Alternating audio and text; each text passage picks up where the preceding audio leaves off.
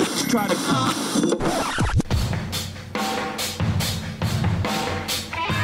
Fora da caixa.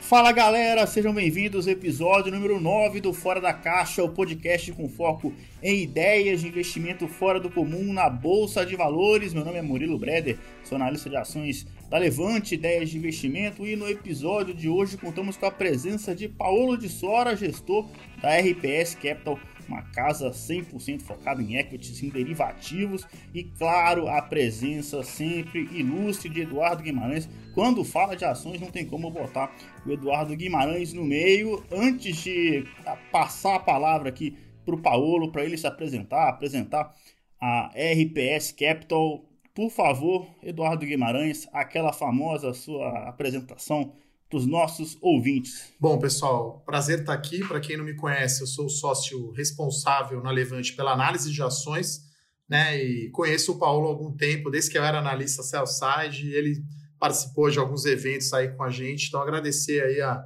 a postura da RPS, né? Sempre participando em podcasts, mídias sociais, enfim, trazendo educação financeira aí para o investidor. Paulo, um prazer te receber aqui. Se apresente e fale um pouco aí da RPS e dos fundos que você tem. Obrigado, Murilo. Obrigado, Edu. Conhecemos já há bastante tempo mesmo. Estamos ficando. O Edu tá, tá ficando com a barba branca, eu já tô barba, cabelo, bigode, já foi. Virou tudo branco aí. Nós tamo, eu tô no mercado desde 1989. É muito tempo. Já hum. vivi todas as crises que o Brasil viveu aí recentemente. Eu estava de alguma forma já mais ou menos tomando porrada e aprendendo um pouco. Eu costumo dizer que tem três tipos de de investidor, né? Tem o investidor esperto que aprende com os erros dos outros, tem o medíocre que aprende com os próprios erros e tem o idiota que não aprende, não aprende nem com os próprios erros. Eu estou ali no meio, ali, tentando aprender com meus próprios erros, né? Então, com 30 anos tomando na cabeça, a gente vai aprendendo. Bom, mas rapidamente, meu, meu nome é Paulo de Sora, eu sou gestor e fundador da RPS Capital. RPS Capital é uma casa que só investe em equities com um prisma macro setorial é, a gente tem mais ou menos 3 bi de reais sob gestão, é, diversos fundos, sempre a partir de uma mesma visão macro e, e de investimento em setores, mas com diversos é, níveis de risco e benchmark. A gente tem uma família de multimercados, que é o nosso Previdência, o nosso Equity Hedge e o nosso Total Return. O Total Return, no fundo mais antigo da casa desde, mil, desde 2013, quando a gente fundou a empresa. E a gente ainda tem o Long Bias, o RPS Long Bias, que é um Long Bias clássico, e o nosso RPS Selection, que é o nosso Long Only. Então vai desde 100% comprado em bolsa e vai diminuindo o net exposure até um fundo multimercado que pode estar comprado ou vendido é, dependendo da visão da casa. Nós somos 17 sócios, na, é, 17 funcionários na empresa, 8 sócios, 7 na gestão, uh, fazemos ações uh, principalmente no Brasil, mas temos mandato para fazer fora também. Temos um sócio baseado no México, um outro baseado na Argentina. É, então, uma equipe bastante robusta, é, uma casa que já tem um track record bastante bom. Estamos começando agora, principalmente, um trabalho com, os, com um investidor mais de varejo e agradecer uma oportunidade da Levante de estar apresentando a empresa e trocando um pouco de ideia com você, Edu. Não, sem dúvida com certeza eu e Eduardo Guimarães temos muitas perguntas para fazer para você.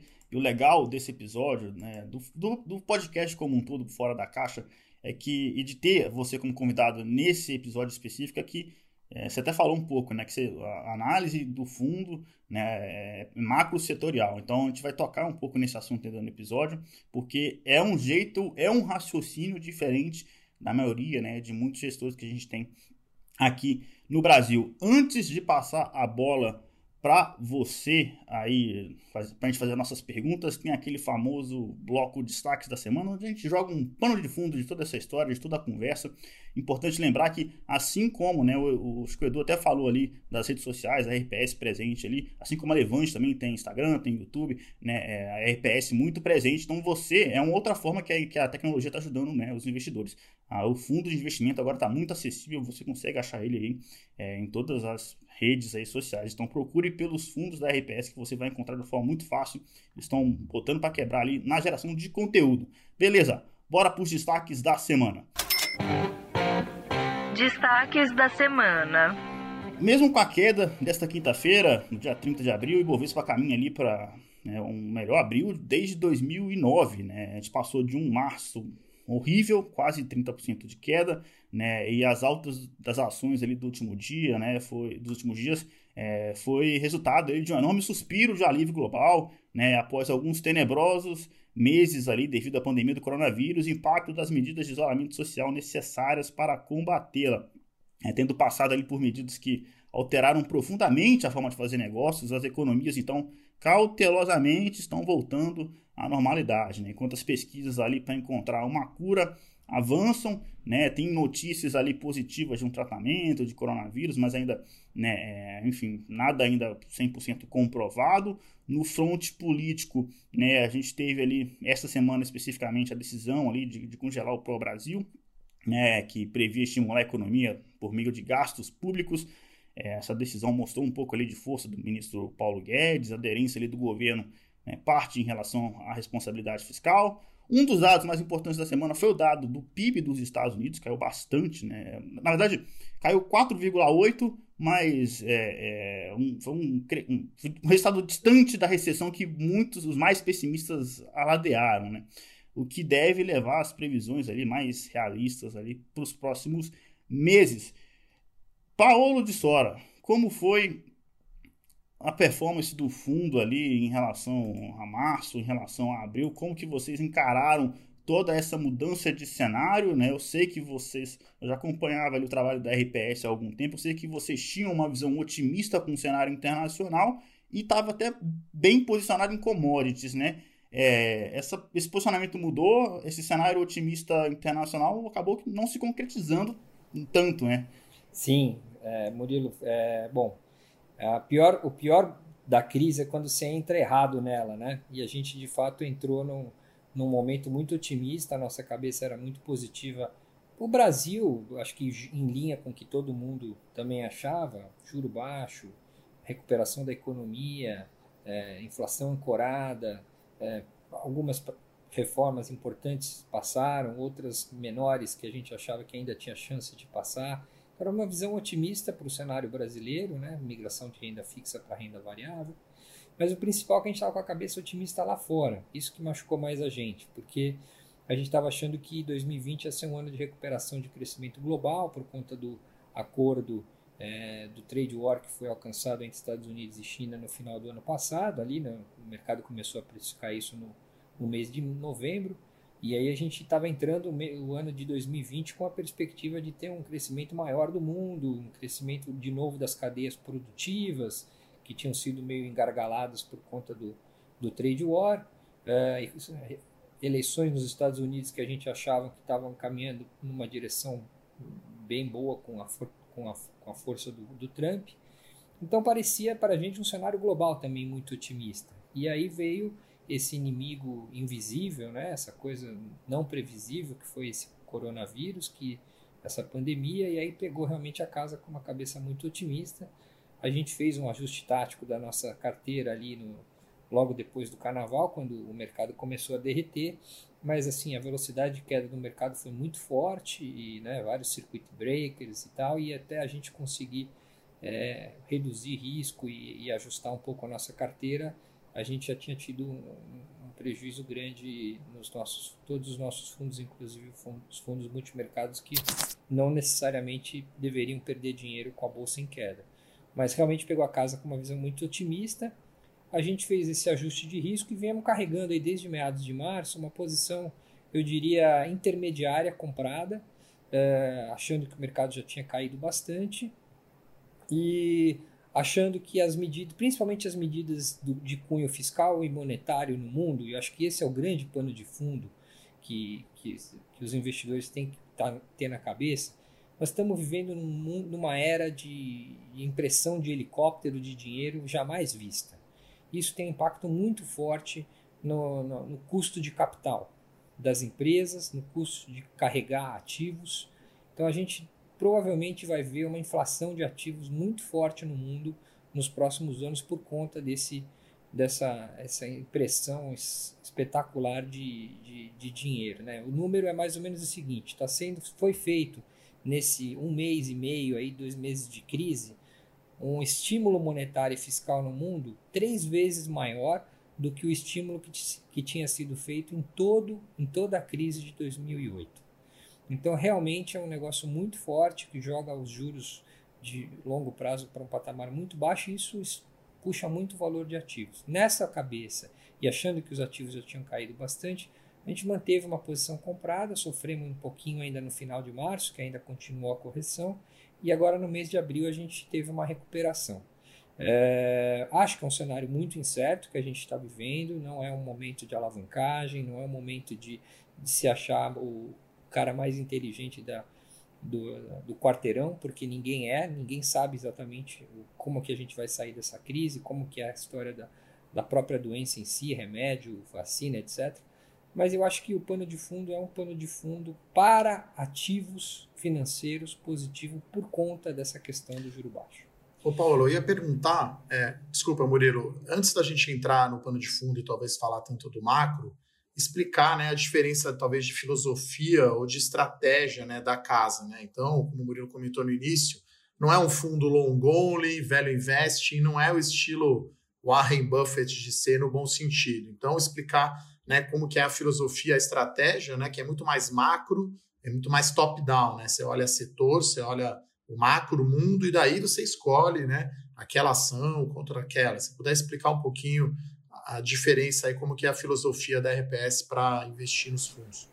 Obrigado. É, sim, não tem certo ou errado, né, Edu? É, eu costumo dizer que o que existe é diversificação. Quanto mais diversificada for a carteira do investidor, melhor. E diversificar em fundos é também diversificar estratégias, né? Então tem a estratégia fundamentalista que é fácil de entender, aquele gestor que olha 10, 15, 20 empresas, vai lá no fundo, aprofunda, conhece bem, escolhe né, na qualidade, na liderança, no management e carrega posições de longo prazo naquilo lá, mexe pouco e, e não olha tanto para o cenário macro, para o cenário político e para o ciclo econômico.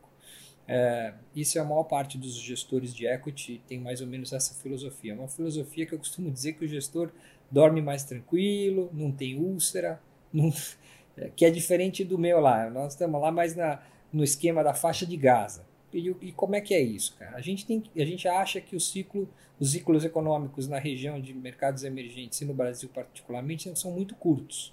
É, a gente tem crise todo ano, a gente tem mudança política, mudança de cenário macro tal, e a gente tem que acompanhar isso e ver como é que isso impacta a economia e os setores. Então a gente parte de uma visão macro internacional, é, tentando entender para onde vai o crescimento global, para como é que está o apetite a risco global. A parte técnica, a gente tem uma mesa de derivativos que olha preço de derivativos de ações no mundo, tem uma mesa quantitativa que olha tendências quantitativas de ativos no mundo e correlações. E aí a gente tenta montar uma cabeça para os próximos três a seis meses, se a gente acha que o mercado está com tendência de alta ou tendência de baixa, é, por conta dessa nossa visão. São seis economistas que fazem parte do time da empresa. É, e aí a gente monta uma, uma cabeça sobre o cenário é otimista ou pessimista, olhando lá fora e olhando aqui, dentro do Brasil e nos países que a gente investe na América Latina. É, e tenta identificar quais são os macro temas desse cenário que a gente está construindo. É um momento de aceleração de PIB, desaceleração de PIB, é um momento de valorização ou desvalorização cambial, é um momento de subida ou queda de taxa de juros, é um momento que o investidor está numa tendência de alta, num, num, num momentum play, é um momento, é um investidor está num momento de reversão à média, tem os factor investments, né, que a gente costuma dizer, são os, os investimentos fatoriais que estão muito em voga por conta dos ETFs lá fora, então está na hora de comprar empresa de beta alto, ou seja, empresa é, de risco alto, está tá na hora de comprar empresa de beta baixo, ou seja, de risco baixo, Tá? Enfim, são diversas caixinhas, ideias de investimento que a gente acompanha. O que os, só para exemplificar, os meus analistas, em vez de ficarem calculando lá o valor intrínseco do ativo, o target price da empresa A ou da empresa B, eles fazem um estudo é, bottom-up, que a gente costuma dizer, a parte fundamentalista, vendo qual é a sensibilidade dos números da empresa, de todas as empresas que a gente investe no Bovespa, é, qual é a sensibilidade dos números dessas empresas de um ou dois anos, ou três anos, que é o horizonte que a gente acha que consegue projetar alguma coisa, é, e ver quais são as empresas que mais ganham quando desvaloriza o câmbio, menos, mais perdem, as que mais ganham quando o juro cai, ou, ou, ou mais ganham. É, e assim sucessivamente. E a gente fica fazendo esse estudo de sensibilidade todo dia, profundamente, e vai pegando essas empresas e de setores e colocando nas caixinhas desses fatores que a gente quer investir. E aí faz posições de, é, entre setores baseado nessa sensibilidade de cada setor e cada empresa às variações da, da, do cenário macroeconômico e a gente tenta acertar um pouco qual é a tendência do cenário macroeconômico. A gente não opera a curva de juros, nós não operamos câmbio, mas a gente tem uma sensibilidade se nós estamos numa tendência de câmbios se valorizar ou desvalorizar, se é uma tendência da, da curva de juro é, empinar ou, ou, ou cair. E aí a gente saber exatamente na bolsa quem são as empresas que mais ou menos ganham para esses cenários, e fazer posições relativas. É, então é isso, assim, não é uma ciência tão complexa assim, mas parte mais de uma, de uma visão macro de curto e médio prazo do que uma, uma visão mais fundamentalista. E aí o que acontece é que os nossos fundos têm uma correlação baixa com outros fundos da indústria. E, de novo, não tem certo ou errado, só é diferente. E o que eu aprendi investindo em, durante muitos e muitos anos é que é legal ter as coisas diferentes, compondo a carteira. Porque aí você ajusta o seu retorno melhora o Sharp, né, que é a relação risco-retorno da sua carteira. Não tá tudo, todos os ovos não estão na mesma cesta, na mesma estratégia. Hum. É, sob a perspectiva de diversificação, excelente, né? Você tem um fundo descorrelacionado com os outros que você tem na carteira, né?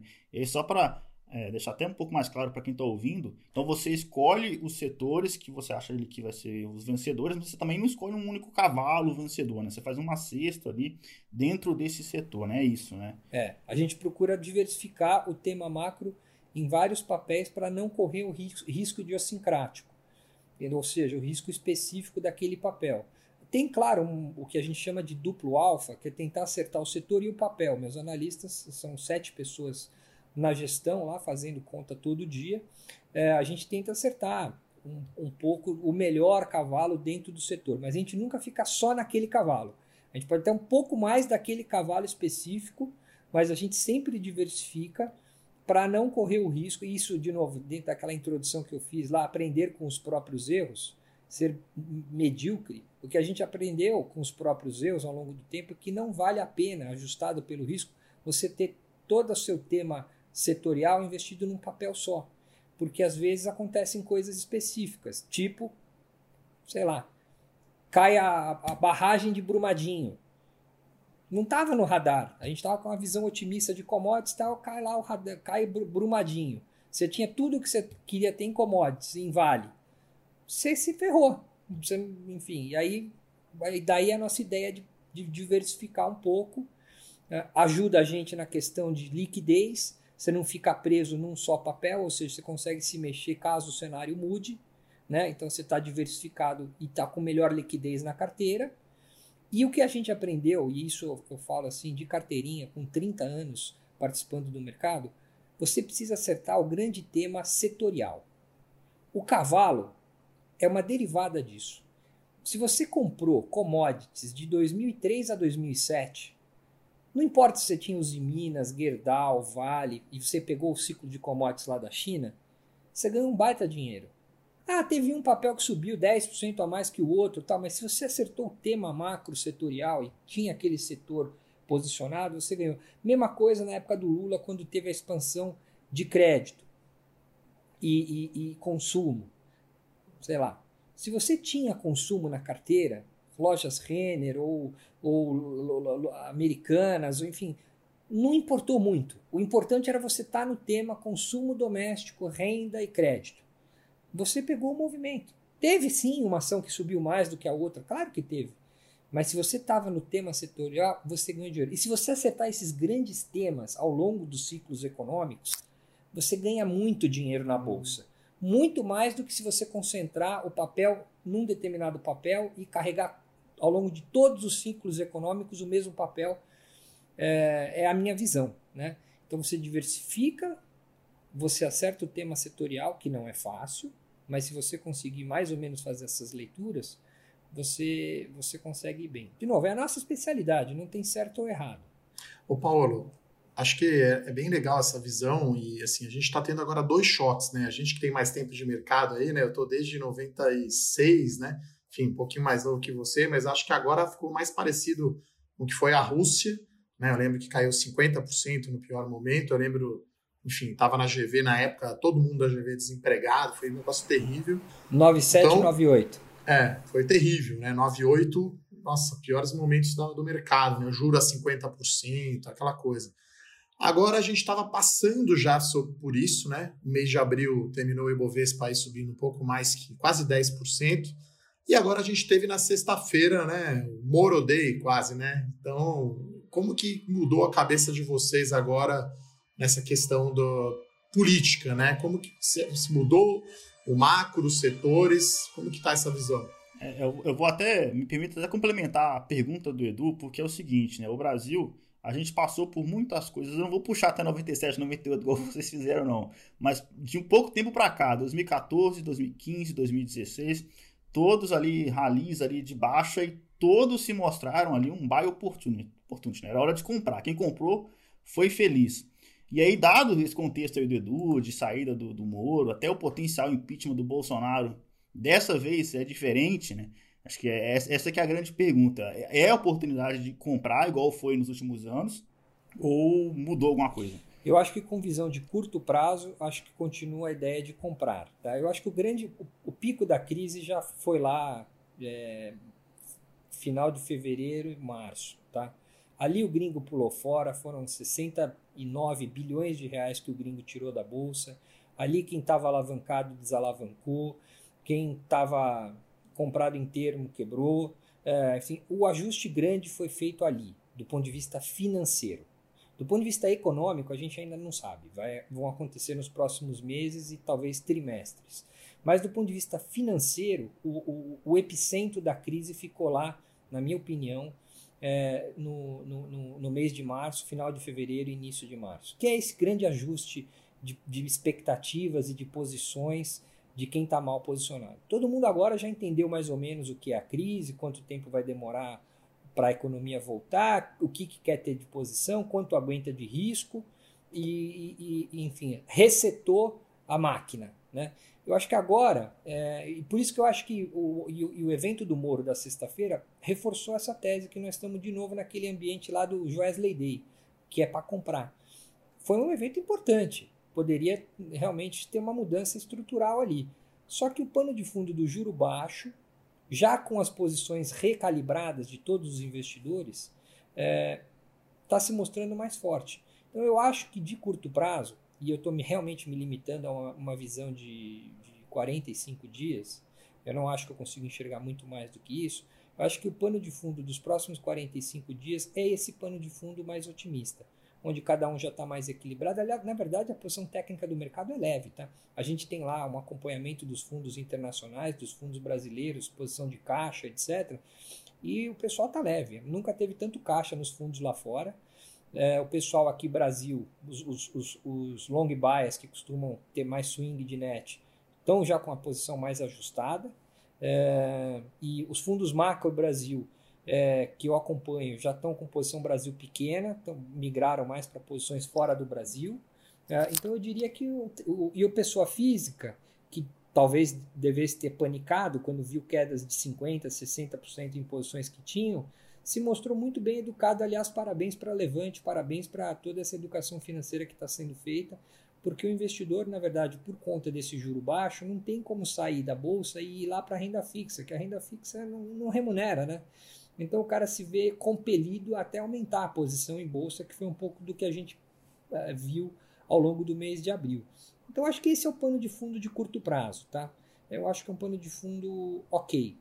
É, me preocupa ao médio prazo, e aí eu estou falando julho e agosto. Eu tenho uma tese que pode ser ou não verdade, o tempo dirá, mas eu acho que a gente pode ter uma segunda onda forte no Brasil no final do inverno ou no meio do inverno, porque a gente está testando pouco a, a, população e a gente aprendeu que nessa doença precisa sair do lockdown de uma forma inteligente, você precisa sair com bastante teste, a gente não está fazendo ainda. Existe uma pressão política forte para sair do lockdown, uma briga forte política de várias facções aí, de, de, de divisões. E aí a gente pode sair de uma forma precipitada num país que tem problema no sistema de saúde, problema de fazer um lockdown vertical. Ah, faz um lockdown vertical. Pô, na teoria é maravilhoso. E na prática? Que todo mundo mora em comunidade com, as, com, a, com a vovó morando no mesmo barraco que o, que o netinho. Não existe isso. Isso existe na classe A, na classe AB, que é 5% da população. 95% da população não existe lockdown vertical para esses caras, entendeu? E então, assim, eu me preocupo muito. Né, tem falando, não, nós estamos vivendo agora o pico, né? A curva, o pico da curva é essa semana, semana que vem. Não sei, cara. Eu, eu tenho a sensação que o pico da curva vai ser meados de julho e agosto. E aí. Não, e aí, se tiver um segundo mergulho na economia, porque hoje a cabeça do investidor é o seguinte: vai ter um segundo tri muito ruim, mergulho, sei lá, nem sei o tamanho, gigantesco, prejuízo infinito das empresas em abril, em maio, é, em junho e tal, mas assim, o segundo semestre começa a melhorar. E aí o terceiro tri já é uma melhorzinha, o quarto tri já bem melhor e 2021 já é um ano ok, bom, né? Um PIB crescendo 4, 3, 5, sei lá qual é o número. Essa é a cabeça do investidor hoje. Se tiver uma segunda onda que, que aniquile o segundo semestre, e aí você tem problema financeiro, empresa de porte pequeno e médio, você tem um problema do governo continuar estendendo esses, esses, esses, programas de ajuda social por muito tempo. Nós não temos um cheque em branco infinito que nem os Estados Unidos têm. E aí sim você pode ter um segundo mergulho é, nos ativos financeiros. Isso é um assunto para a gente discutir lá para final de junho, início de julho. É uma eternidade Paulo, daqui até lá. Você faz muito, né, proteção, né? Então imagina assim, esse é um evento hoje improvável, mas pode acontecer. Com essa alta da bolsa no mês de abril e até desde o fundo, né? A bolsa subiu quase aí 17 mil pontos, né? Desde os 63 mil que foi lá 23 de março. Não é a hora então de comprar proteção agora, de de repente comprar uma put, uma coisa fora do dinheiro, porque aí se isso acontecer, que você está pensando, né? Você está protegido para a queda da bolsa e aí, uma outra segunda pergunta é: e setorial, né? A gente viu os fundos e até pessoas físicas em geral, pessoal indo para as blue chips, né? Vamos para as grandes empresas que essa, essas conseguem suportar melhor esse cenário aí de segundo semestre arrasado, né? Sem dúvida. A gente está fazendo um pouco disso. Não está barato, porque a vol, a vol do mercado tá, tá alta, né? Não está tão alta quanto estava duas semanas atrás, que nem tinha preço, na verdade. É, a nossa mesa de derivativos fica acompanhando o preço das opções a todo momento, assim, não tá barato, mas eu acho que faz sentido gastar um pouco do ganho eventual que o nego teve aqui nesse mês de abril e comprar um pouquinho de proteção assim com strike em julho e agosto, tá? É, a gente está fazendo um pouco isso lá na RPS, sim, tá? E estamos acompanhando e acho que faz sentido. É uma tese nossa, pode não se provar, tá? Pode ser que a gente saia do, do lockdown bem, que a gente saiba fazer a coisa direito. Mas, enfim, é uma, é uma tese. Está acontecendo né, em outros lugares até mais estruturados, com melhor educação do povo, com melhor sistema de saúde, com já experiência de pandemia, como lá na Ásia, estão havendo sinais de segunda ondas acontecendo, né, de refechar as economias. É, nada catastrófico, mas está acontecendo. Então, assim, é, é, um, é, um, enfim, é uma, é uma reflexão. Eu não, não quero aqui dizer que é certeza que isso vai acontecer. Aliás, nessa crise toda, o, o, o, o cara mais inteligente é aquele, é aquele que sabe que não sabe nada, entendeu? E, e de fato, mas assim, vão, vão se construindo os, os, os quebra-cabeças, né? E é, é, é, uma, é, é, um dos riscos que eu vejo. Esse é um dos riscos. E o segundo risco é o Paulo Guedes sair, que eu acho que foi mitigado nessa semana. Então, de fato, a bolsa realmente foi para cima, principalmente por causa do juro, mas também porque o Paulo Guedes, que aí sim seria, eu acho que o evento mais danoso, específico Brasil, que eu acho que isso agora ficou postergado, vamos ver como evolui. Eu acho que é um assunto fluido, Eu não ponho minha mão no fogo que ele vai ficar por muito tempo, principalmente se a gente não vê alguma consolidação fiscal para o ano de 2021 e 2022. Ou seja, o Congresso aprovando medidas que dê alguma âncora fiscal, e aí nós estamos falando das reformas estruturais, para a relação dívida-PIB do Brasil de médio e longo prazo. Se a gente partir para um, uma linha desenvolvimentista lá do, do plano pró-Brasil que foi falado, e a gente desancorar o nosso fiscal, como foi no caso do governo Dilma, Paulo Guedes não fica. Nesse barco ele não, ele não permanece. Então é, uma, é, é um assunto que permanece é, em dúvida. Acho que de curto prazo foi reforçada a tese que continua o plano dele, então a gente vai viver ali um mês, dois, três, sei lá quanto tempo. E temos que monitorar o político para ver se o político entrega para ele minimamente né, esse cenário de alguma consolidação fiscal do Brasil 2021 e 2022. Acho que ele conseguiu quebrar bem aqui o racional do Paulo no macro político. Eu quero falar agora de setores e de algumas empresas específicas. Paulo, você comentou sobre os investidores tirando dinheiro, os investidores internacionais, né? Tirando dinheiro do Brasil. E é um movimento, foi meio consenso isso. Nesse caso, o consenso estava certo mesmo? Você acha que, é, enfim, os melhores lugares para se investir hoje são realmente fora do Brasil, Estados Unidos, China? Como é que você. O seu, porque seu fundo tem mandato para poder operar fora também, né? Vocês fizeram esse movimento. O que, que vocês estão comprando ali é, fora do país, se tiver feito esse movimento? Né? A gente fez sim, tá? E a gente acha assim: o que, que a gente está aprendendo sobre a crise à medida que ela evolui? É, na China, a economia já está voltando, né? O lockdown já foi levantado e as pessoas já voltaram para a rua, estão indo trabalhar tal. E a gente está percebendo que a parte privada da economia anda muito devagar consumo muito devagar, investimento privado muito devagar. Você tem uma parte industrial que retoma razoavelmente rápido para compor estoque, que foram é, ficam baixo, ficaram baixos durante a pandemia, e depois é, a economia fica meio capenga. Você precisa de estímulo. Lá na China, o estímulo normalmente é estatal. Né? Você tem um estado grande, 50% da, da, do PIB chinês é investimento, né? E, e, o estado é muito grande. Então a gente acha que a China tem condição, já histórica e sempre faz isso, de estimular sua economia de forma estatal com investimento em tecnologia e infraestrutura. A gente acha esse, esses bons temas para você ter olhando para a China, que é o primeiro bloco que sai da crise, porque foi o primeiro bloco que entrou.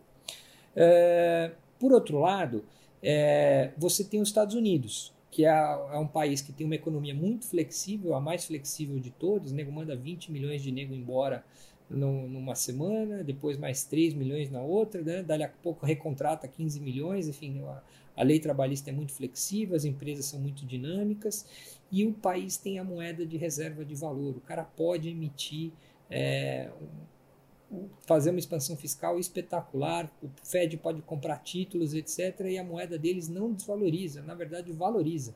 Então eles têm a prerrogativa de fazer um ajuste, um, um estímulo fiscal e monetário muito maior do que qualquer outro bloco econômico. Então você pega economia flexível com o Banco Central né, e, e, e, o, e o Tesouro podendo fazer estímulos muito maiores do que qualquer outro bloco econômico, é, é o que eu quero ter. E além disso, ainda tem a questão da tecnologia. O que a gente está também aprendendo com a crise é que a digitalização da economia e, da, e dos consumidores foi aceleradíssima por conta da, da pandemia. Quem não comprava pela internet passou a comprar, quem não vendia pela internet começou a vender, quem não tinha delivery passou a ter, etc, etc. Então, assim, é uma mudança de hábito muito forte, estrutural, e as empresas que estão ligadas ao tal do stay at home estão é, vão sair muito fortalecidas. Eu vou dar um número só para vocês entenderem. Hoje saiu o, o, os resultados da Amazon.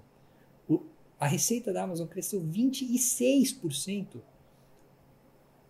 no primeiro trimestre do ano, já pegando um pedaço do coronavírus. Facebook soltou o resultado ontem. É, em abril, ou seja, já durante a pandemia, em abril, a receita do Facebook está crescendo 13% comparado com abril do ano passado, no meio da maior queda de PIB já vista na história dos Estados Unidos. Esses são os ganhadores de longo prazo. Né? Então, assim, faz todo sentido para o gringo se posicionar nisso. Para que o cara vai vir para o Brasil?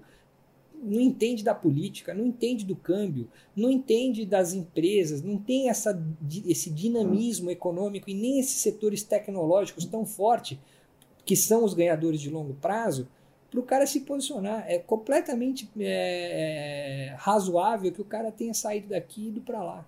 Nós fizemos a mesma coisa. Então a gente está posicionado sim no tema China, via exportadoras, a gente aproveita o câmbio desvalorizado e pega essa dinâmica de infraestrutura chinesa, que eu acho que vai bem no segundo semestre. A gente sim caminhou para as empresas de tecnologia nos Estados Unidos, porque acha que os Estados Unidos também sai mais rápido da crise e, a tecnologia, e as empresas de tecnologia vão melhor. E, e, diminuímos as exposições sim no Brasil. A gente ainda continua comprado em Brasil, mas menor do que antes, por conta disso que eu falei. É, mas quando você fala de, de exportação e China ao mesmo tempo, você está se referindo a Vale e frigoríficos, né? Basicamente. Isso. É o que a gente tem mais lá, Vale, frigoríficos. Dá para ter um pouco de papel e celulose também, que, que, que tem até um beta maior, assim como o técnico de papel e celulose é pior do que o técnico de Vale.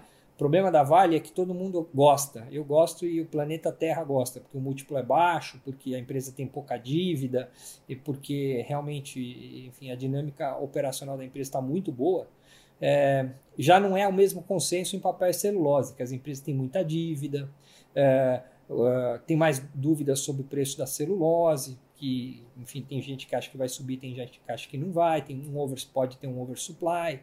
Então, assim, não é tão consenso. Tanto é verdade que a ação da Suzano performou melhor que a da Vale nesse mês de abril. E toda vez que tem correção de mercado, tipo hoje, a ação da Suzano vai melhor que a ação da Vale. Por quê? Eu não acho que fundamentalmente se explica, mas é o, é o técnico. Tem mais short na Suzano, tem menos gente que tem posição em Suzano, e, portanto, tem mais correria na Suzano quando, quando você tem reversões de tendência de mercado, como foi, por exemplo, o caso de hoje. Né? Então a Suzano seria aí um call mais fora da caixa, né? Comparado à Vale, né? A Vale sem é meio sem dúvida. mainstream, todo mundo tem, né? É, Suzano e Clabin, de... né? Suzano e Clabin. Suzano e Clabin, né? A Clabin é uma empresa diferente, eu acho que ela vai bem nos dois cenários, com dólar alto e baixo, né? Ela é comparável à, à Suzano, mas é diferente.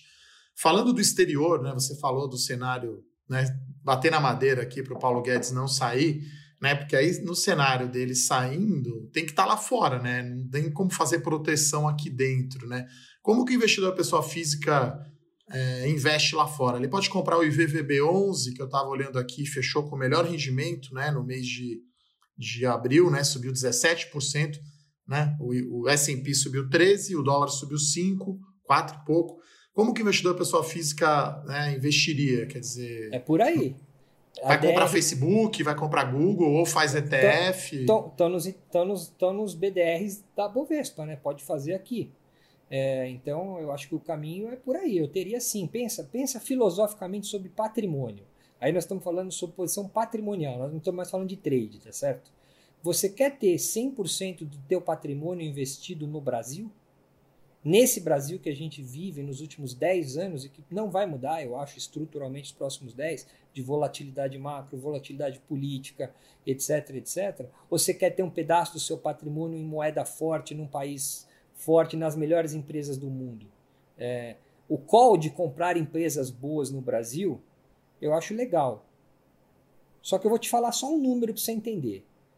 O Facebook, que cresceu o lucro em abril a receita em abril 14 pursa, que eu acabei de dizer, negocia 21 vezes PI para o ano que vem. 21, tá? Fala para mim o nome de uma empresa boa que você acha no Brasil. Fala para mim o nome de uma qualquer, pode falar. Localiza, por exemplo. A Localiza está negociando 30 vezes.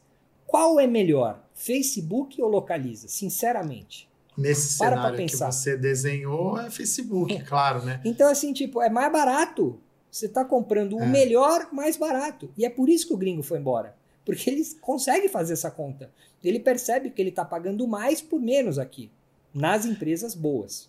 Nos seus fundos aí, ou nos fundos da RPS, você tem essa, esse investimento lá? Como que é a equipe de análise olhando lá as empresas americanas? Né? Vocês compram aqui o BDR ou compram, de repente, um ETF de tecnologia? Está comprado em Nasdaq, que está indo bem melhor? É, a gente diversifica. A gente falou aqui que a gente gosta de diversificar, então a gente tenta fugir do risco idiosincrático e diversifica.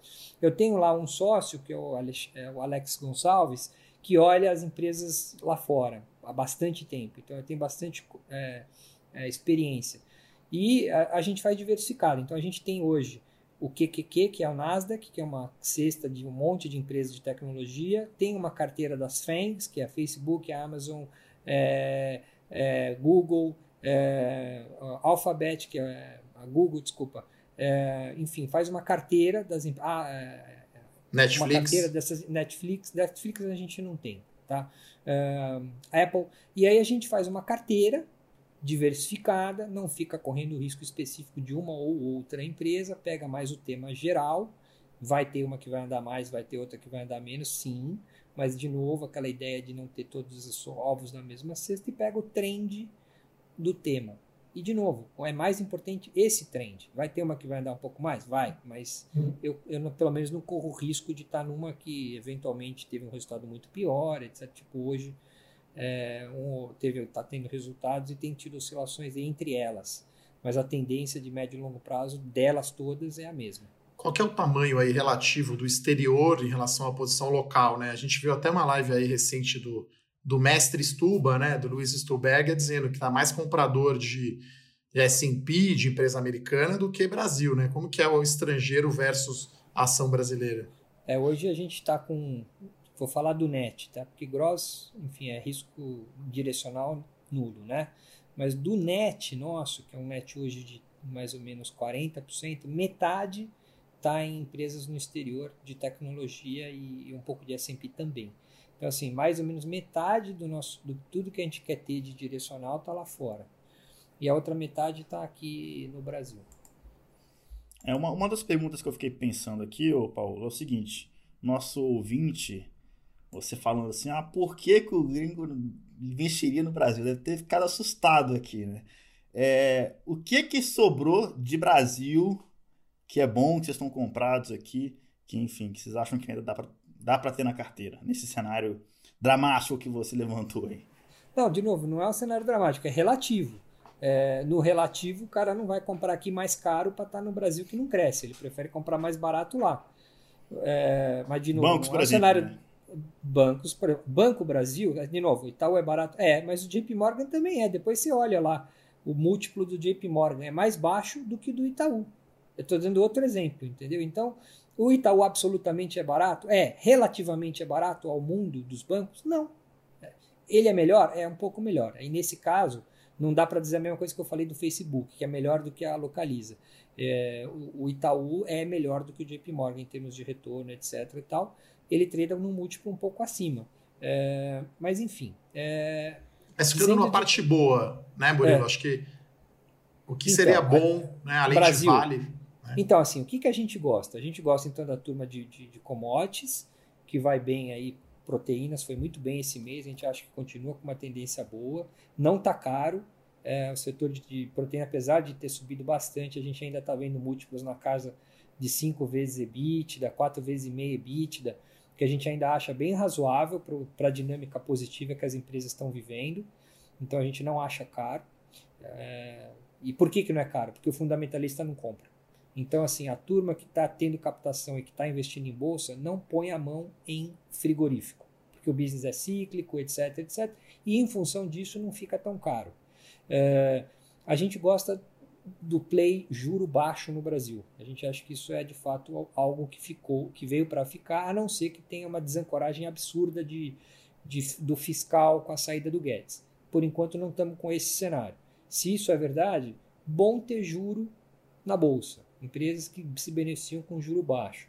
Então a gente gosta do setor de distribuição de energia, CPFL, a gente tem um pouco de Eletrobras, que é uma empresa que também ficou barata relativamente e está passando por uma transformação. Não acho que vai ter privatização da Eletrobras, mas não precisa nesse preço ter privatização da Eletrobras. Uma empresa que tem um business relativamente sólido, distribuição e geração de energia são dois negócios muito estáveis e é uma empresa que passou por uma transformação espetacular e está numa situação muito boa, bem melhor do que estava dois, três anos atrás.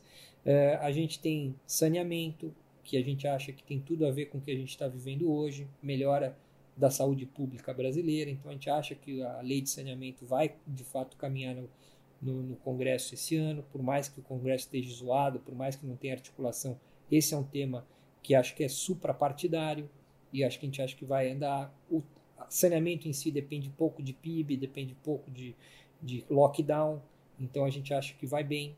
É, a gente tem um pouco de telecom, que a gente acha que também é um setor que está saindo fortalecido dessa crise toda, as pessoas estão usando mais dados, mais tecnologia, e o setor é, se beneficia disso a médio e longo prazo, é um setor também pouco elástico ao PIB, ou seja, depende pouco de, de crescimento ou decrescimento de PIB, e a gente gosta. É, então, assim, uma carteira bem defensiva. A gente tem participado um pouco da, do play de beta, né, que foi forte nesse mês de, de abril. Né? Então, assim, realmente o, o investidor correu para alguns cases mais de beta mais alto. A gente está um pouco inseguro. A gente tem participado assim, taticamente, entra e sai, entra e sai, participa um pouco, sai. Eu não gosto muito da ideia de estar tá em coisas muito cíclicas no Brasil nesse cenário que eu estou construindo. É, mas assim dá para fazer assim pontualmente. A gente tem um pouquinho de Cirela, é, pontualmente, caiu bastante, empresa boa, management bom. É, vai demorar para recuperar o ciclo de rombido? Sem dúvida vai, mas a ação corrigiu bastante. A gente acha que tem um, valor, um, um risco assimetria boa ali. Mas assim, bem pontual. O core é essa coisa mais defensiva.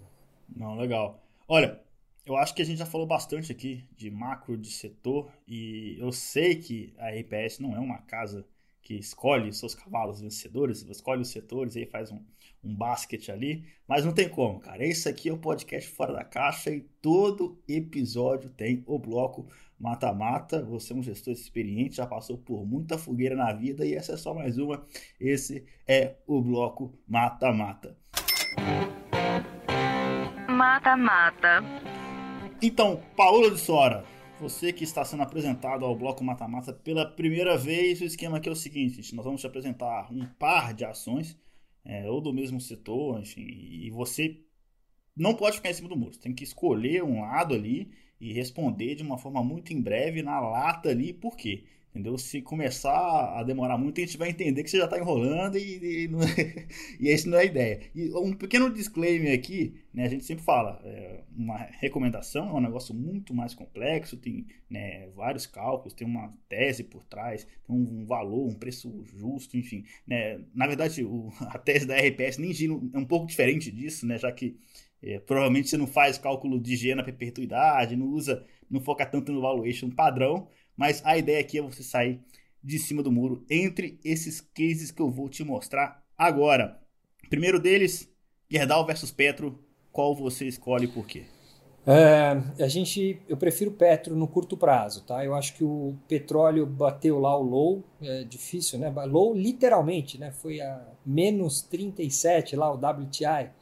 E a gente acha que tem uma recuperação de. pode ter uma recuperação de preço a médio prazo de, de petróleo, é, uma destruição de demanda espetacular que a gente está vendo, da ordem de 20 milhões de barris dia, mas também vai ter uma destruição de, de oferta.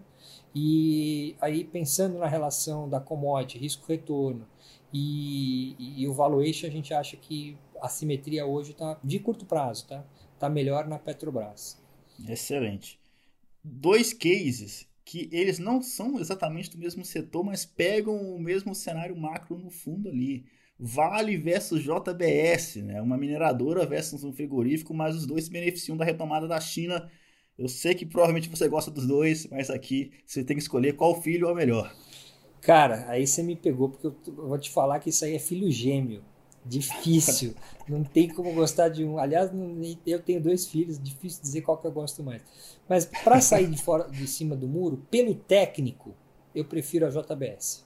Eu acho que tem menos gente que tem JBS do que tem Vale. Acho as duas boas, acho o valuation das duas baratas. Acho que a dinâmica de earnings de curto prazo das duas é muito boa. É, mas pelo técnico, eu fico com a JBS. Não, legal. Você comentou ali do setor é, de distribuição de energia, né? E, e comentou inclusive de CPFL. Mas um outro case que é de distribuição e também, né, enfim, é bem famoso já, já tem uma governança corporativa boa, é a Equatorial, né, um player já mais consolidado. você, mesmo contra a Equatorial, ainda vai de CPFL?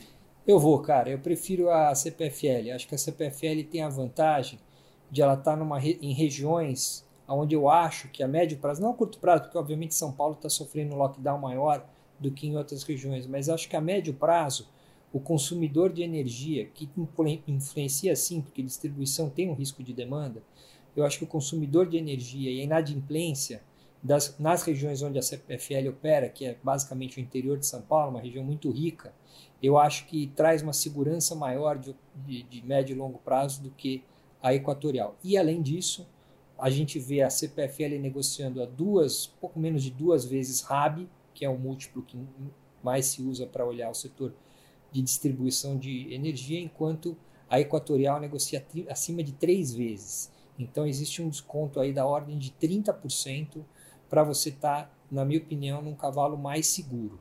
É... Dito isso, o nego valoriza muito a governança da, da Equatorial, que de fato é muito boa, e a gente acha que a governança da CPFL não é ruim, muito pelo contrário.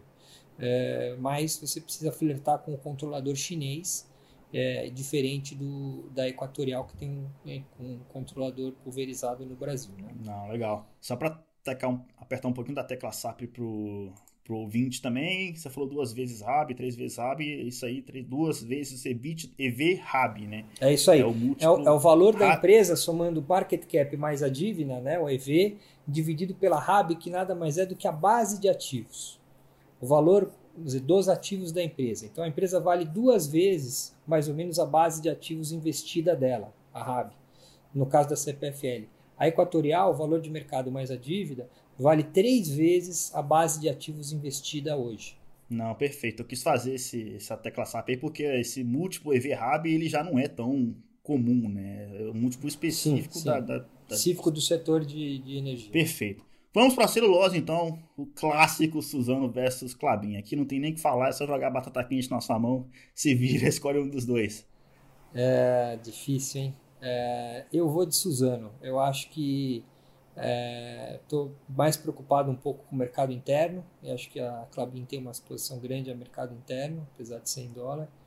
E acho que a Suzano vai basicamente viver ali do crescimento chinês e, e principalmente da, da, da, demanda de tixo, né, que são os papéis de menor valor agregado na, na China, a gente acha que vai deve ir bem. Então é uma coisa mais alavancada a China do que a Clabin. Então a gente prefere a Suzano.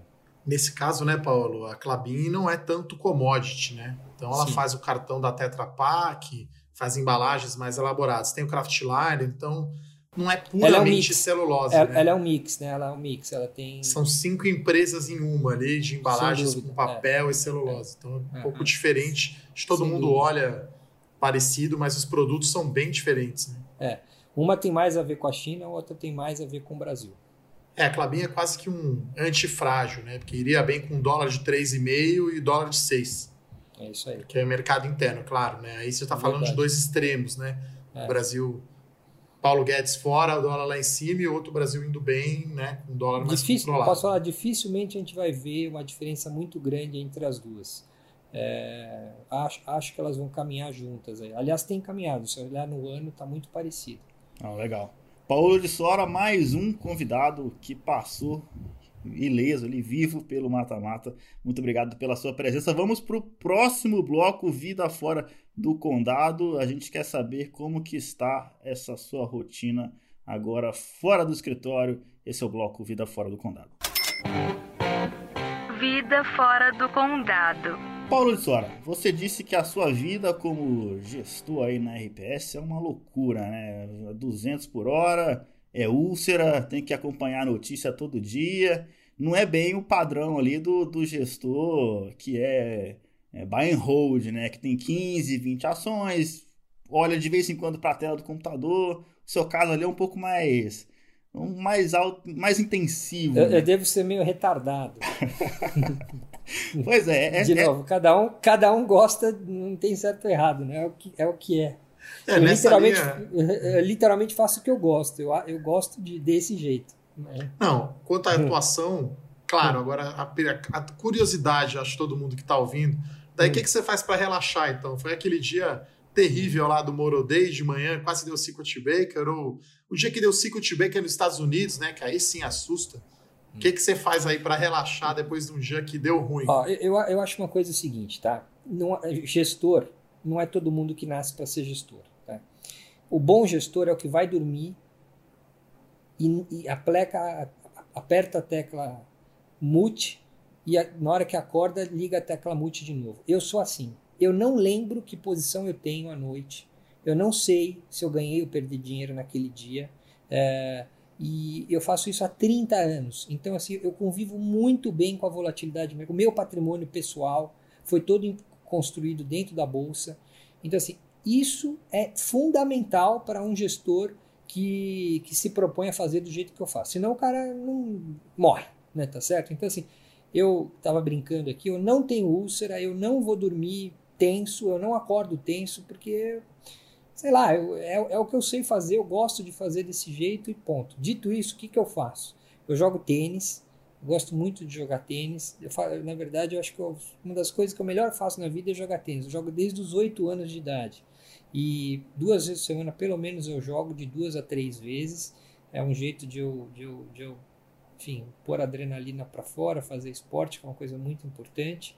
É, eu medito é, há muitos anos, faço reiki, é, então é, gosto muito dessa parte de, da mente, de estudar a mente, de meditar.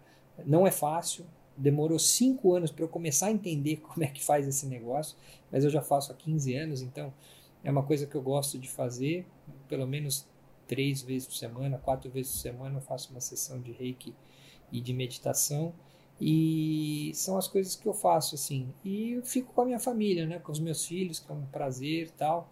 Então, essas três coisinhas, assim, fora é, do, dos, do mercado aí, que de fato toma, consome muito do meu dia, mas não da minha noite. E como tá o dia a dia aí na quarentena? Imagino que agora você não tá jogando tênis, talvez a sua mesa de operação esteja aí na sua casa. Como que tá? A Levante, por exemplo, tá 40 dias em home office, o Murilo tá lá em BH, eu tô aqui em São Paulo.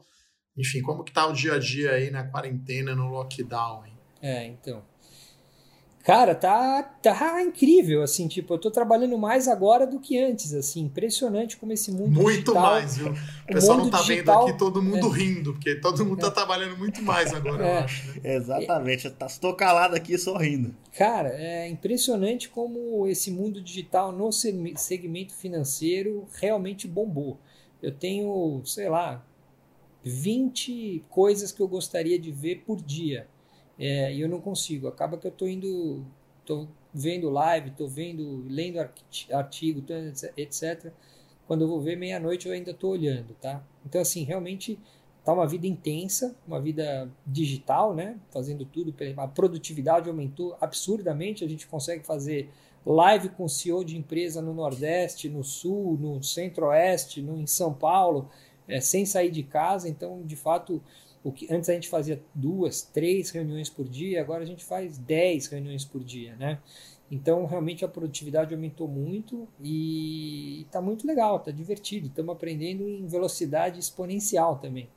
É, e a RPS está funcionando totalmente digital, assim, todos os, funcionários, a gente um, vai um funcionário por dia no escritório, só para ver se ninguém roubou os computadores, para atender um telefone, alguma coisa. Mas, assim, no geral, é, todo mundo está trabalhando de casa, o trader está com o Bloomberg em casa. Enfim, a gente tem feito dois calls por dia, dois webinars por dia, um de manhã e um no fim da tarde, é, para discutir gestão, cenário, etc. E está indo bem. Tá, é um dos poucos setores, eu acho, da economia que estão funcionando a todo vapor, mesmo estando em casa. Né? Ou você se adapta ou você morre, né? Sem Não tem dúvida, outra, né? Sem dúvida. Exatamente. Eu, eu gosto de chamar até, um, ressaltar um, uma das coisas que você falou, que é o seguinte, normalmente nossos convidados falam quase sempre ali de esporte e normalmente você cita alguma bebida alcoólica para dar uma relaxada ali também. Dessa vez você falou de meditação, cara. Eu achei legal isso, né? Porque é o primeiro convidado que cita, né? Que para, que, enfim, respira, né? E realmente trabalha com a mente o tempo inteiro. Para você se mutar toda vez que você vai dormir, você precisa, né? Enfim, pensar parar de pensar, né? Que é a meditação. Ela, você, você, consegue focar, enfim, deixar a mente vazia ali. Acho que é uma coisa bem interessante. Eu, particularmente, estou começando, a estou tentando pegar essa disciplina. É difícil, né? No começo aqui é difícil pegar, eu confesso a minha dificuldade. É, é, um, é, um, é, um, é um esforço grande. É mais ou menos que nem aprender a tocar um instrumento, assim, sabe? Demora. Mas depois que você pega o jeito, fica muito legal. O difícil deve ser, né, Paulo, antes de terminar esse bloco, difícil deve ser dormir cedo, né? Não sei se você consegue, né? Não, eu nunca consegui. Eu, eu, durmo pouco, eu durmo normalmente meia-noite, meia-noite e meia e acordo sete horas. Eu durmo é, eu sete, sete, horas por dia. Mesmo Mas depois de meu, velho, meu, meu, corpo, meu corpo vai bem, cedo. meu corpo vai bem com sete, sete horas por dia, tá, tá legal.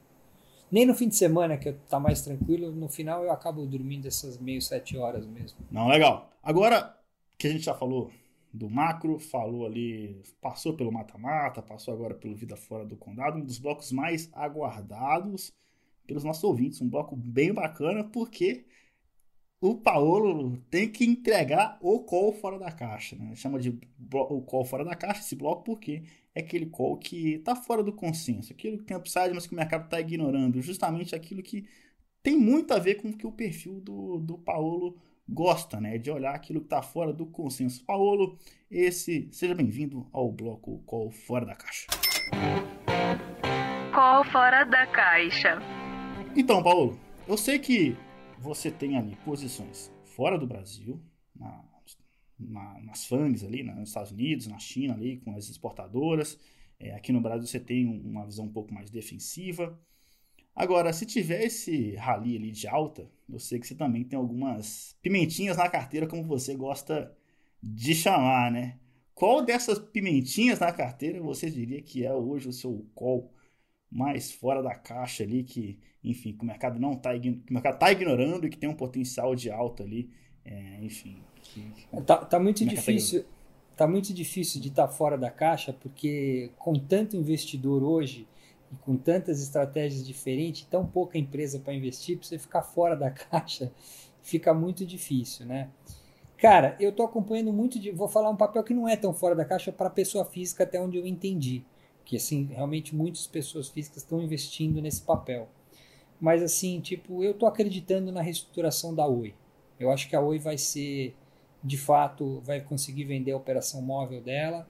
É, acho que tem todo sentido a consolidação do setor de, de, de móvel no Brasil e concentrar para três empresas vai ser muito benéfico, tanto para TIM, quanto para Claro, quanto para Vivo. Então, acho que elas vão, de alguma forma, incorporar a operação da móvel, Oi. Eu adoro o management da Oi. Eu gosto muito do Abreu, que é o CEO, da Camille, que é a CFO. Conheço eles há muito tempo. Acho que não tem time melhor para estar tá operando um negócio tão difícil que é uma empresa em recuperação de judicial. O setor é um setor que vai bem, é um setor menos cíclico, que eu acho que vai sofrer menos numa crise muito forte. Sei lá, tem outros papéis da loucura, né? Airlines, Smiles, etc. Mas aí, de fato, a visibilidade é muito baixa. Né? Dívida em dólar, é, não sei quando vai voltar, leasing em dólar, vai ter que ter injeção de capital do, do governo, como vai ser feito isso, vai ser com conversível, a que preço. Cara, a quantidade de variável que tem hoje para você investir no airline é uma coisa espetacular. E a gente já ganhou muito dinheiro com gol, com gol, tá? Então, assim, não é um preconceito, é só dizendo que de fato o cenário está muito certo. Na Oi não tem isso, né? É, vai ter uma assembleia dos bondholders, provavelmente daqui um mês, um mês e meio. Depois vai ter uma assembleia dos, dos, dos acionistas meados do ano, do segundo semestre. E se eles conseguirem fazer esse plano, que é vender a móvel, focar na fibra é, e, e, fazer talvez até uma parceria estratégica na fibra, é, eu acho que o valor intrínseco da Oi pode ser muito acima do que está aí. Lembrando que, só grandes números, a operação de móvel da Oi dizem que vale, né, e aí meu analista acha até que é um valor um pouco acima, tal, mas assim, alguma coisa na ordem de 15 bi de reais a Oi inteira na bolsa vale 3 bi e meio. Então, assim, é mais ou menos assim, tipo, ordem de grandeza. Vamos pensar sobre a ordem de grandeza das coisas. É, é mais ou menos isso.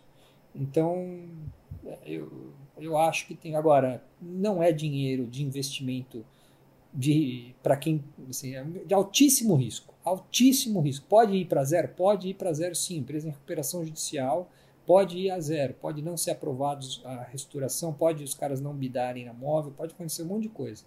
É um dinheiro de novo, pimentinha. Se eu tivesse que deixar lá um dinheiro para eu acordar daqui três anos e ver se virou zero ou se multiplicou por três, seria esse. Fazer só uma observação, né, Paulo, de Oi, que tem a dívida também, né? Então, talvez olhar tem o valor dívida, da móvel em relação ao EV, né? A dívida deve ser uns 12, 13 bi, né? Isso, a, a dívida, a dívida é de mais ou menos uns 18 bi, isso trazido a valor presente, acreditando que os bancos que emprestaram dinheiro para ela abaixo do CDI fariam um haircut da dívida e acho que é razoável que, assu que assuma que façam, entendeu? Então, de fato, tem, tem a dívida. Mas, de novo, se, se vender a, a, móvel já mata toda a dívida. Quase, praticamente. Então, enfim, tem muito valor ali. E a parte. De, o, que, o que eu mais curto lá é o CEO e a CFO que foram para lá. Os caras não são bobos. É nego muito experiente, muito gabaritado, que estava muito bem posicionado onde estava e abriu mão para ir lá. Entendeu? É, eu acredito que esses caras vão fazer. É, eu, eu, vivi, eu sou velho, né? Então eu vivi uma história muito parecida como essa lá no, na década de 90 com a Embraer. Estava uma empresa quebrada, quebrada. É, entrou lá um management é, que eu conheci na época, muito bom. Aliás, um abraço para o meu amigo Pizarro Manso, Antônio. E os caras transformaram a empresa, a empresa, sei lá, multiplicou por 10. Assim, me, me lembra esse, esse caso, assim, tipo, 30 anos depois, 20 anos depois. Acho que é bom fazer. Pode dar errado, tá? Ah, acho que é legal que o Paulo deixou bem claro que é muito risco, né, pessoal? Então tem muita pessoa física, obviamente, escuta esse nosso podcast, é a maioria do nosso público, né? Então acho que é importante e, claro, a gente faz o disclaimer que isso não é recomendação, né? Então a gente, assim como no mata-mata, então o Paulo está só falando da visão dele sobre a Oi né? E eu, como não enxergo o evento, eu, na minha opinião, Eduardo, prefiro ficar fora, porque eu não sei a que preço, quem vai comprar, quando vai sair, prefiro ficar em coisas mais arrumadas. Agora, nada impede você colocar 100 reais, mil reais. Faz uma fezinha ali. É, até porque o estilo de gestão, o estilo de gestão do, do fundo do fundo do Paolo é assim, né? Ele pode ter oi hoje, mas ele pode não ter em algum momento do futuro, né? Então fica, fica essa ressalva. E o outro ponto é, a gente nem tem uma posição tão grande no fundo, tá? A gente tem uma posição pequena. É, é, é. é isso que eu ia perguntar. Qual que era o tamanho da posição? Porque a gente fala o qual fora da caixa, aí chega o investidor pessoa física e pega, vende o carro e põe tudo que tem em Oi. Né? Não é essa a visão de vocês, né? 2%, 2 do fundo. Ah, então. Então pronto aí. Tá, tá respondido, investidor. Você que ficou animado para investir hoje após a fala do, do Paulo, saiba que ele tem 2% do fundo. Não coloque 20% igual você quer fazer. Pelo, amor, de Deus. De Deus. Não, mas tá dado. Call fora do... Eu acho que assim, call fora da caixa, assim. É, muitos investidores, gestores fundamentalistas acham loucura investir em uma empresa em recuperação judicial, ainda mais em um momento como esse. Né? Então, assim, acho que Sem dúvida. legal de, um, de, de uma estratégia de um fundo como o seu, que você se permite né, fazer esse tipo de coisa, né, quando uma ação cai mais de 70%. Eu já vi você falando de IRB Brasil também, que poderia ser um outro call fora da caixa. Uhum. Não sei se vocês têm IRB Brasil ainda, mas... É, faz um mata-mata extra aí, Paulo. IRB e... ou Oi? Qual que você vai? Cara, eu vou de Oi, assim, tipo, o que que acontece com a IRB, tá? A gente está acompanhando de perto lá também. É... Assim, é... não sei quem é o management novo da, do IRB ainda, não sei quem é o conselho do IRB novo ainda. Uh, uh, ainda não entendi muito bem a, a, contabilidade e enfim vou esperar sair o resultado do primeiro trimestre vamos ver como ele sai que é o primeiro trimestre uhum. depois que o, o antigo management saiu para ver como é que vem as, as provisões as limpezas de balanço tal e aí assim tipo é, eu, eu tenho menos visibilidade, eu diria, hoje na, no IRB do que eu tenho no Oi, que eu já conheço o CEO, a CFO, já estou entendendo bem o que eles estão fazendo. Tem um monte de risco envolvido, mas acho que eles têm um plano de negócio muito bem desenhado. Eu ainda não sei qual é o novo plano de negócio do IRB. Eu preciso entender isso aí um pouco mais. Dito isso, me parece um papel que caiu muito. Parece um papel que caiu muito, 70%. Né? O business não é um business tão volátil assim. Precisamos entender só, enfim, resetar, passar a régua, ver como é que começa o novo IRB. E, e, e aí, quando eu tiver essas informações um pouco melhor, como eu tenho um pouco mais de informação do, da Oi, é, aí a gente, a gente preferiria. Então, entre as duas, hoje eu fico um pouco mais na Oi. Mas é tem fica... investidor inteligente comprando IRB, tá? Até é saiu fica... essa semana. Saiu essa dif... semana, não sei se você viu aí, o Lazar Sim. passou de 5% no IRB. É que fica Lazar difícil. não é um investidor é. idiota, né? É que fica difícil, né? Eu, pelo menos, nos meus 20 anos de mercado, nunca tinha visto um CFO, CEO de empresa dizer que a Berkshire era acionista quando não era, né? Num Sim, call mentir. Claro, eu claro, nunca vi isso em 20 anos, né? Pega até ah, construtora. Não, não né? lembro, não lembro. PDG, Rossi, pega aí. Tá, nunca tinha sim. visto isso, não sei se você já viu. Então, não. é um negócio que é realmente um absurdo, né? Um absurdo completo. Saiu então, o pessoal do conselho, né, do Itaú e do Bradesco indicado, sim, então a empresa está começando sim. do zero, né? É. Então, dependendo quem entrar lá, é um bom business, né? É uma empresa líder de mercado, com barreiras de entrada. Monopolista, né? Parece bom o business, né? De resseguro.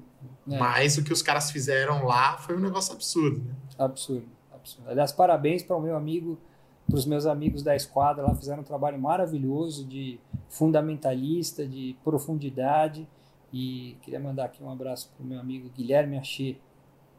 É, os caras são realmente muito bons lá da esquadra. Bom, Paulo, acho que é isso, né, Murilo? Chegamos no final, né? É isso aí. Tá dado o recado e ainda com direito a um mata-mata extra, né? Fora da. Não tava no escopo ali, não. Acabou surgindo o Oi versus IRB.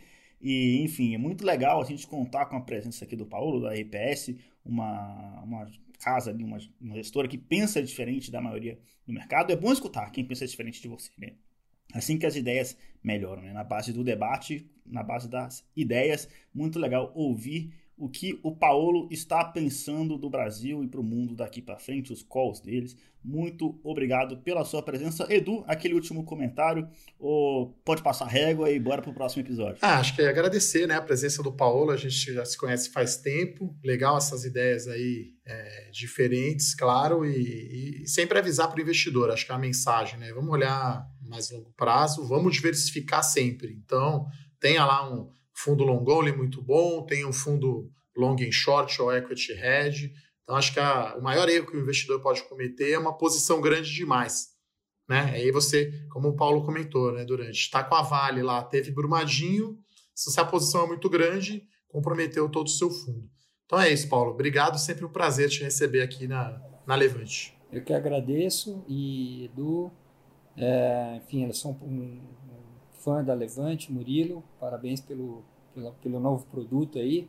E, enfim, estamos lá, a casa está aberta para ajudar vocês aí a educar o investidor brasileiro, que eu acho que é um trabalho muito bacana e que vai trazer muitos frutos para todos nós, inclusive para nós gestores no longo prazo. É isso aí, muito obrigado pela presença de todos que nos acompanharam, escutaram esse podcast até aqui. Até o próximo. Valeu, muito obrigado, um forte abraço, até mais. Valeu, pessoal. Obrigado, um abraço. Até mais. Tchau, tchau. Fora da caixa.